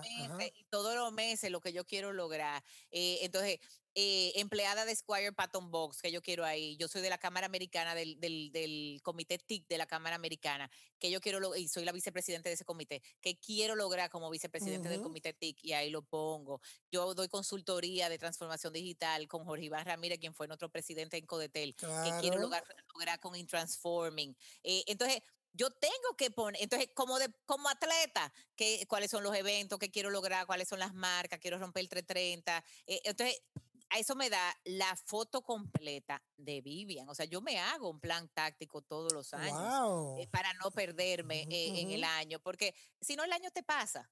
O sea, el tiempo pasa y yo, o sea, yo no sé tú, pero el 2020 pasó, pasó rápido. Muy rápido. con todo y que estábamos trancados. Entonces, si tú no lo escribes, yo siempre he dicho que la cosa tú tienes que decirlas, o sea, para que se materialicen. Entonces yo digo, yo tengo que escribirlo para que no se me olvide qué es lo que yo quiero lograr. Y, al final del año, inclusive, yo siempre digo también, y no me voy a, a martillar por las cosas que no logré. Simplemente veo por qué no la logré, eh, reajusto el plan y, veo si todavía me interesa para el año que viene. No me interesa, perfecto. ¿Por qué lo quito? Sí me interesa, ¿por qué no lo logré? Entonces, ah, vamos, déjame, ¿por qué no lo logré? Tengo que entonces arreglar esto para que este año sí se dé. Entonces, eso, eso, por ejemplo, me lo da el mundo corporativo. Eso no me lo da el deporte. Ese, esa estructura de yo planificarme como un ser humano, me lo da eh, mi aprendizaje desde, ni, desde 20 años, que era una niña, porque eso, es Desde los 20 años que yo venía trabajando mis planes, eh, que veníamos haciendo los planes estratégicos, los planes tácticos, los presupuestos. Entonces yo me administro de esa manera en todos mis roles también. Eh ya que tú eres tan organizada y tan estructurada, si yo te pregunto, ¿cómo tú te ves en 10 años? ¿Qué pasa en 10 años con la vida de Vivian Peña Izquierdo? En 10 años, 10 años son, eh, eh, vuelvo y digo, 10 años eh, es así como que ¡pam! van a llegar. nos vamos a acordar tú y yo, vamos a hacer un podcast, un podcast en 10 años para, para ver dónde estoy. Pero definitivamente voy a seguir siendo una persona muy joven. Yo tengo hoy día 43, voy para 44, o sea que yo voy a tener casi 54 años en 10 años. Yo considero que eso es, muy joven. Bueno, según la nueva clasificación de las Naciones Unidas, las personas jóvenes son hasta los 65 años ahora. Exacto. Ah, y fíjate que también inclusive la gente eh, productiva eh, eh, laboralmente cada vez más, alta, e, exactamente. Entonces, yo, yo voy a estar para mí en mi prime. O sea, yo pienso que es el momento que yo inclusive laboralmente voy a estar en mi cúspide, o sea, porque yo pienso que laboralmente, aunque aquí hemos hablado mucho más del deporte, laboralmente yo tengo muchísimas metas, o sea, yo, yo laboralmente no he llegado jamás, pero ni sombra donde yo pienso que yo tengo para aportar. Eh, a la empresa que, que, que, donde esté, pero inclusive me veo más allá con un aporte al país. Cuando te hablo, por ejemplo, del tema de transformación digital y del comité TIC, yo por ahí es que me voy, o sea, yo tengo que hacer un aporte importante en la transformación de las empresas del país para lograr una competitividad y, e innovación en el país. O sea, a ese nivel es que yo, yo siento que yo siento que, que, laboralmente yo estoy todavía dando pininos eh, eh, a donde yo me veo. Entonces yo sí, definitivamente en 10 años, yo entiendo que ese camino va a estar recorrido eh, profesionalmente deportivamente me veo, yo, yo me siento con mi hija eh, eh, todos los años, eh, de que todos los años en las noches cenamos y, y ok, y, y, entonces, porque nuestras vacaciones giran alrededor de, de, mis eventos, o sea, y por eso yo siempre digo, mis eventos terminan siendo, son viajes deportivos pero familiares, entonces yo hago turismo deportivo. Y, y, yo cargo con mis dos muchachos, ya estamos hablando de cargar también con los novios para el próximo. ¿Tus hijos tienen inclinaciones deportivas o no? Sí, eh, inclusive mi hijo llegó a practicar triatlón conmigo y compitió conmigo varias veces. Inclusive nosotros nos fuimos a hacer un 70.3 en Colorado, en Boulder, donde él fue conmigo. Eh, esa, eso lo motiva más cuando son internacionales. Claro, no. cuando yo le dije, yo le dije, me voy a ir para Boulder en agosto, eso fue en el 2018 eh, o 2019, 2018. Y él, él no estaba entrenando. Ah, pues yo voy, yo voy. O sea, eh, es muchacho al fin, tú sabes. Él ahora mismo no está activo, eh, pues, está en universidad. Está en amores, está en amores y trabajo. Tiene su novia, es mucho más complicado todavía a los 24 años con tu carrera, con un trabajo y todo eso. Pero sí, es buenísimo. O sea, ustedes los varones le dan una pelota y son buenos, le dan una y son buenos, le dan una bicicleta, son buenos. Entonces, él tiene eso, o sea, él tiene esa vena deportiva. Mi hija de joven era más inclinada al teatro musical, pero en el teatro musical se baila mucho y entonces ahora en, este momento ella inclusive me está acompañando a correr, hace mucho ejercicio, ¿vale? Eh, baja todo, cómo son los jóvenes hoy día, en YouTube toda, eh, sigue la, la, la, la, entrenadora madura del mundo y hace muchísimas, ella, bueno, yo mi fortalecimiento hoy día lo hago con ella porque me encanta la, muchacha con la que ella está haciendo fortalecimiento y es con un YouTube ahí que nosotros lo hacemos eh, en el gimnasio. Entonces ella está también bastante inclinada, me acompaña a veces a correr al parque, porque yo pienso también que, eh, siempre lo dije con, con, el tema de los hijos, que, que, que, el ejemplo vale más que mil palabras. Así es. Que tú le puedes decir muchas cosas, muchas cosas, siempre hay que decirlas, ¿verdad? Pero yo pienso que el ejemplo es el que predica. Entonces, en 10 años vas a estar activa. Oh, totalmente. Vas a estar en tu eh, cúspide laboral. En cúspide laboralmente. Tus hijos van a estar en otra etapa también. Va a estar feliz. Feliz. Totalmente. Entonces ahí es que yo voy a tener tiempo para mí. Ah, ahí es que vas a tener tiempo para ti. Ok. Ahí, ok. Van a tener que, quitarse del medio. Sí. No, no. Ya yo veo, ya yo vi, ya yo vi. Dime algo, eh, viajes. ¿Te gusta viajar? ¿Dónde quieres viajar? ¿Dónde, ¿dónde no has bueno, que eso, eso es justamente que no te, no te lo pude desarrollar. No, donde no he ido nada, eh, eh, el mundo me falta. Y, y, entonces nosotros nos sentamos y vamos, siempre vemos, mira, vamos a hacer este Ironman, vamos para allá, vamos, vamos. Eh, por ejemplo, ahora me, me, falta correr el maratón de Londres, entonces estamos armando el viaje de Londres, que ahí te iba a decir que ya estamos, ya yo no estoy hablando nada más de ir con mis dos hijos, sino que también los ah, novios. Claro, ya, es una. Mi familia de cinco. Sí, sí, sí. entonces ya tú sabes que se me ponen bastante caros estos viajes deportivos. Eh, entonces estamos armando el de Londres para este año con Dios delante, si todo eh, va acorde a planes con las vacunas y demás, y el, y el evento termina ocurriendo presencialmente. Estamos hablando de Tokio, del maratón de Tokio también, que, que, ellos están locos por ir a Tokio, igual que yo. Entonces estábamos viendo de, de un 70.3 en Cabo San Lucas, en México que queremos eh, hacer, ese de Cabo San Lucas. O sea, siempre estamos buscando como un ah, destino. Dime algo, Vivian. ¿Y cuándo tú descansas? ¿Cuándo es tu off-season? Dime. La verdad es que mi descanso es activo. O sea, yo descanso a la semana, yo tengo un día de descanso, pero normalmente inclusive es activo y, ese activo probablemente es en la piscina. Pero tú no tienes una off-season que tú dices, me voy a desconectar del ejercicio un mes. No, en serio. No, no. La verdad que no. Eh, puede ser de intensidad mucho más baja, puede ser no. Es de intensidad baja, porque cuando no hay evento, definitivamente te, la, la, la, la, cantidad de horas baja, porque eh, hay que darle ese descanso al cuerpo. Eh, yo estoy, por ejemplo, ahora en un off-season, pero no, todo, inclusive me pasa que cuando me toca día de descanso, descanso, descanso, de que no, ni siquiera piscina, yo me pongo pesadísima, no me puedo parar de la cama, me, o, sea, o sea, me da una pesadez que no me soporto. Ni tú misma te soportas. no me soporto. ok. No, me da una cuaja terrible. porque yo soy muy dormilona. Tú no te imaginas de que una semana sin hacer nada. No. Te da una vaina grande. No, no, de verdad que no. Dentro de este mundo tan intenso, familiar, profesional, no me has hablado del amor. ¿Hay espacio para el amor en tu vida?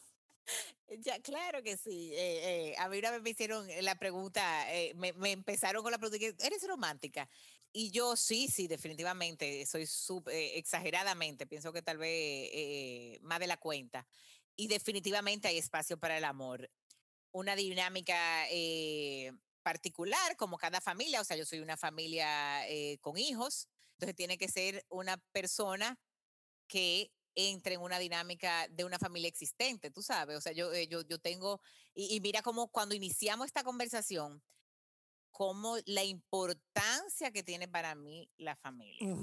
O sea que mi, mi mochilita, que ya no es dos, fíjate que ya yo te estoy hablando de cuatro porque yo te estoy hablando de mis hijos, los novios, yo cargo, o sea, nosotros fuimos al brunch que yo te dije el otro día y yo estaba en mi mesa, con, era una mesa de cinco. Claro. Eh, entonces, mi familia prácticamente ahora mismo, nosotros somos cinco.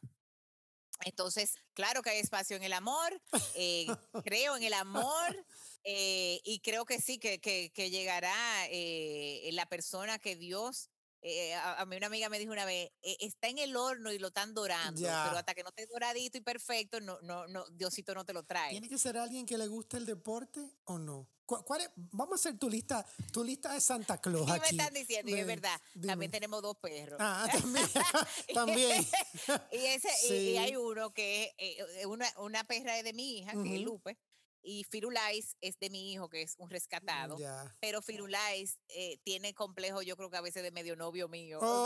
que, compiten con Firulais. Firulais es, eso, eso, ese es mi, mi, mi, pega, eso no se me quita de al lado. Entonces mi hijo vino aquí y, reclamó y dijo, hey, hey, Lupe también. ¿Cuál es la lista de Santa Claus de el amor en tu vida? A ver, dime. Tiene que ser, tiene que gustar el deporte, no ¿Cómo es eso? Dime. Bueno, lo primero es tiene que, tiene que, eh, eh, tiene que tener como valor eh, y principio el tema familiar. o sea, tiene que valorar, o sea, así como yo valoro la mía, yo voy a querer valorar la de esa persona, pasarse la Navidad en familia, pasarse el Día de la Madre en familia, o sea, los días especiales son para pasárselo en familia. Eh, entonces, para mí eso es como que el principio básico. Hay mucha gente hoy tomando nota en este momento en el podcast, ¿oíste? Para que tú sepas. ¿Oíste? Hay mucha gente, mira, preparando su, su, su currículum para mandarlo. El chivo, sí, estoy pasando el chivo. Sí, sí, eh, seguimos. entonces, definitivamente, el principio y valor familiar es innegociable, innegociable. Eh, y, y, eso entra eh, con mis padres. Mira que yo te digo, yo como los sábados, todos los sábados comemos en casa de mi mamá y mi papá. Eso es un almuerzo para mí innegociable. Te voy a decir algo que me pareció curioso sobre ese comentario. Lo, lo anoté para, para comentártelo luego, pero normalmente la gente dice, yo como con mi familia los domingos. No, tú comes los sábados. Sí, eh, y yo creo que mi mamá, mi mamá, mi mamá es una mujer muy astuta. Y, y, mi mamá, eh, sí, sí, ella es muy sabia y ella sabe qué hacer para no, para, para que la, la, la unión familiar Funcione. permanezca. Eh, lo primero es que ella esos sábados, eh, comida hay para todos los gustos y colores. Eh, o sea, si hay pescado, pero ella sabe que Vivian no quiere pescado, ella va a poner otra carne. y si hay arroz, pero Vivian está a dieta porque está que yo, ella pone otra cosa. O sea, eso es lo primero que ella hace. Pero entonces yo, yo entiendo que esa dinámica de los sábados inició, que inclusive que yo fui la primera que me casé, justamente para liberar el domingo para poder visitar la familia de los esposos. Ah, espera, espera. Para no entrar en competencia. Para no entrar en competencia de con la otra familia. Porque cuando tú te casas, tú tienes dos núcleos de familia. Claro, pero en, en, mi experiencia lo que pasaba era que tú te turnas de domingo, un domingo una familia, un domingo otra familia. Pero ustedes ella, no. ella es astuta, ella es astuta, ella dijo, yo no voy a entrar en negociación. Aquí no van a venir un domingo sí, un domingo no. Muy bien. Entonces, por eso entiendo que se quedó la dinámica de los sábados. De, eh, nosotras de soltera, el almuerzo de los sábados fue siempre como un almuerzo importante. Eh, porque tú tienes también el servicio, los domingos no necesariamente hay servicio, tal vez hay muchas cosas mucho más atrás de cuando nos casamos y no de, la juventud, que, porque mira que mi recuerdo es que el, que el almuerzo de los sábados era, era un almuerzo importante en mi casa. Claro. Eh, entonces, de ahí, pues entonces se desprende a que eh, entonces los domingos quedan para la, la, la familia de, de, los esposos. Muy bien, ok.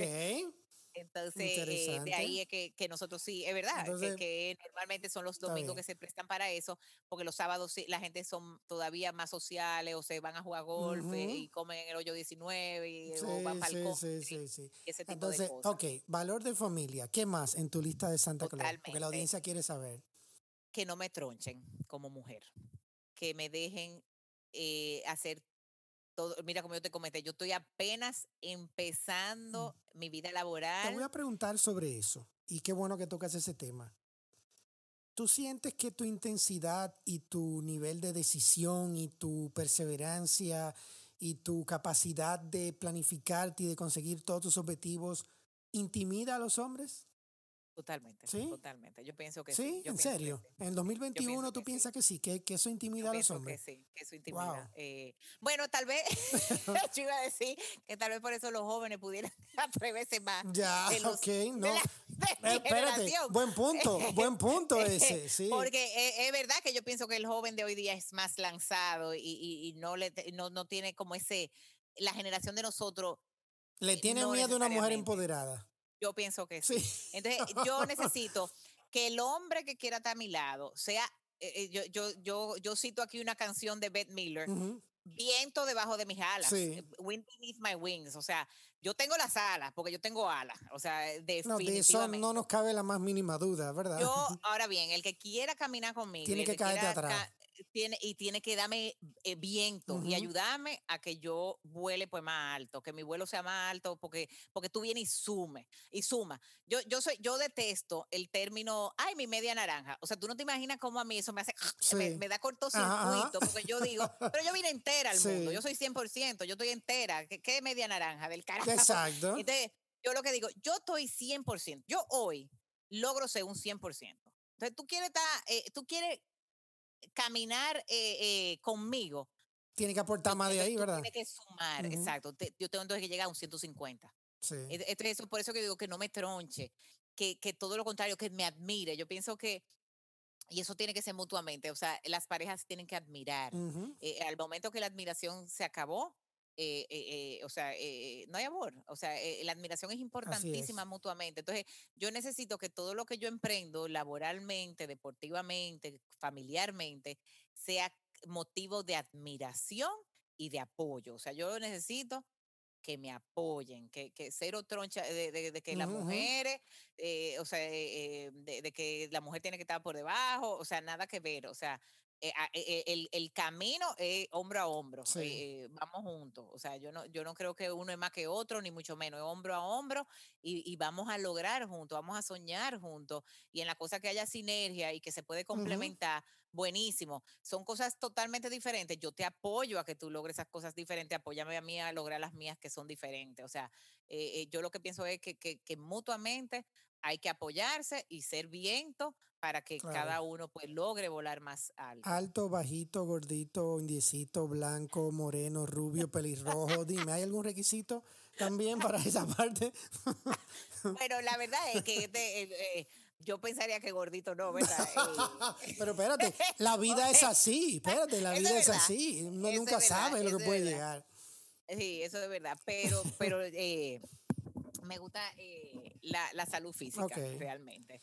Eh, así como yo me cuido eh, eh, Claro. en, en exceso, yo, yo pensaría que es una persona también responsable Ujú. con su cuerpo eh, y con su mente. O sea, yo pienso que hay que, que, s- que tenga Claro. eh, eh, cierta sinergia conmigo en ese pensar. Pero, ah, tú sabes que es algo que para mí es, que importantísimo. A ver, a y- ver. Y tal vez te surge los dientes. Los dientes. Interesante, espérate, eso es interesante. Cada quien tiene su, su ángulo, sí. Los dientes. Mira, eh, yo soy obsesionada con mis dientes. O sea, yo, yo, yo voy al, al dentista, me, me- mi, mi diente, me gustan mis dientes derechos. Ujú. Inclusive ya, ya yo vi que se me torció uno, ya yo estoy evaluándome No, mira, yo tengo eh, puestos. dientecitos. Mira, el, O sea, 2000 tú ves, el 2020 me enseñó que tenía que ponerme braces. ah, Como estamos trancados, nadie sale. Dije, este es el año, vamos a salir El de eso. año perfecto. Total, entonces a mí me gustan los dientes bonitos. Eh, eh, para que tú veas. eh, Es eh, un o ángulo que- interesante, muy bien. Muy bien. la gente que habla tal vez de- Sí. de, las nalgas, la que yo cuando yo me he dado cuenta, eh, porque no necesariamente lo supe siempre. No, te- te diste Eh, cuenta eh, después en la vida. eh, sí, me he dado cuenta en el caminar que definitivamente los dientes para mí son muy importantes. Bien, muy bien.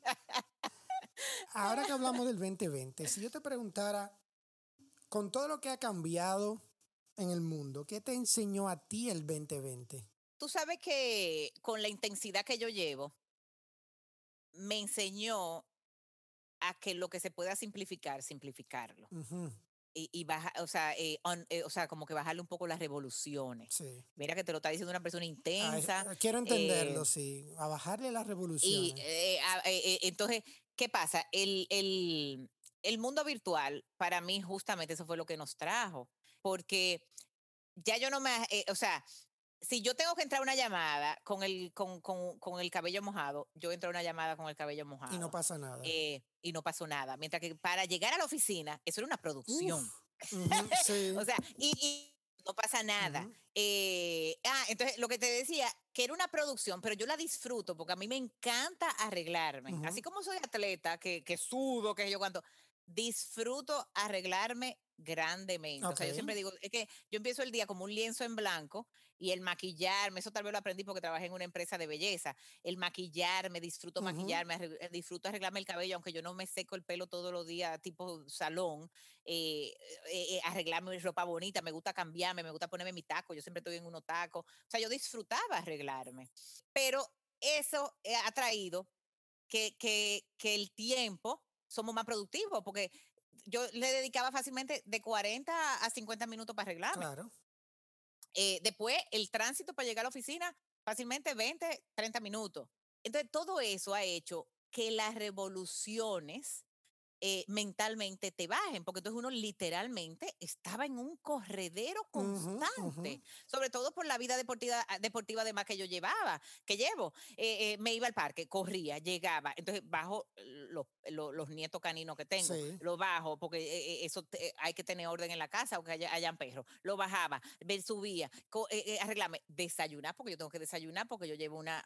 hay que alimentar el cuerpo, ¿verdad? Una alimentación rígida, desayunar eh, entonces, eh, para mí el 2020 bajó las revoluciones y yo he disfrutado eh, porque me ha enseñado que hay cosas que nosotros, y yo creo que en general, que hay cosas que le dábamos demasiada importancia, que nos dimos cuenta que sin ellas vivimos bien. O sea, yo entrar a una reunión sin un CC de maquillaje y con mi cabello en un bollito mojado y prendo mi cámara, ¿eh? Porque hay gente que no, prende, la cámara, que, no la prende cuando no condición.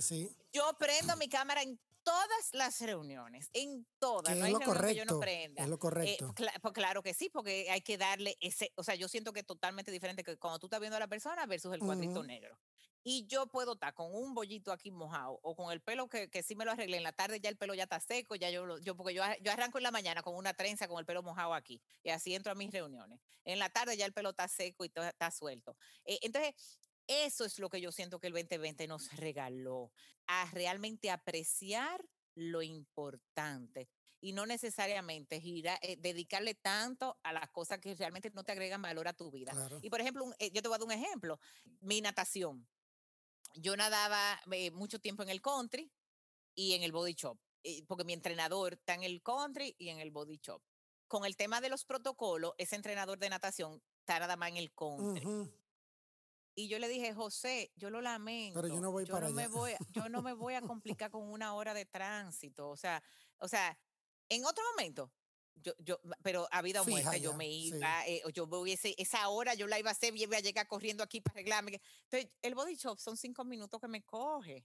Eh, y llego y, y, que tenga que entrar a la reunión con el pelo mojado. bueno, pero no es nada, exacto. Pero no es nada. El country me iba a tener que, que, que, no llegaba a la reunión. Entonces, ese tipo de sacrificio, de, de, de, de ejercicio de renuncia, es lo que yo creo que me ha traído el 2020, de que dentro de una rutina complicada, porque no puedo decir que es simple mi rutina, que dentro de una rutina complicada que ya tengo como triatleta, qué cosas sí pude simplificar. Eh, y, de verdad que encontré que sí, que, que, hay, que hay muchas, que te agregan paz y te, te, te bajan las revoluciones, aunque no parezcan porque soy una persona de, de, de alta intensidad. Sí, pero definitivamente las revoluciones me bajaron mucho. ¿Qué de todas esas cosas, o tú crees que gran parte de esas cosas se vayan a quedar con el tiempo o vamos a volver a como estábamos antes? Mira, de las cosas inclusive que yo abogo por ellas en, eh, como eh, en, el, en, el, Comité de Tecnología de la Cámara Americana, es justamente que no perdamos el, el, gran avance en la transformación digital que hemos logrado. El empujón, porque fue un empujón que nos dieron. O sea, fue un empujón forzado. forzado. Eh, Ojo. Eh, teníamos 10 años hablando de esto de, y, la gente, y no nos movíamos. Tenemos la tecnología hace más de 10 años para hacerlo, pero nadie quería hacerlo. Y nadie, las empresas no se, no se atrevían jamás eh, de que es remoto. avanzadas eran aquellas que, que, tenían, por ejemplo, el, el, horario flexible, como yo te comenté. E, eso, era, eso era como lo más grande, un horario flexible.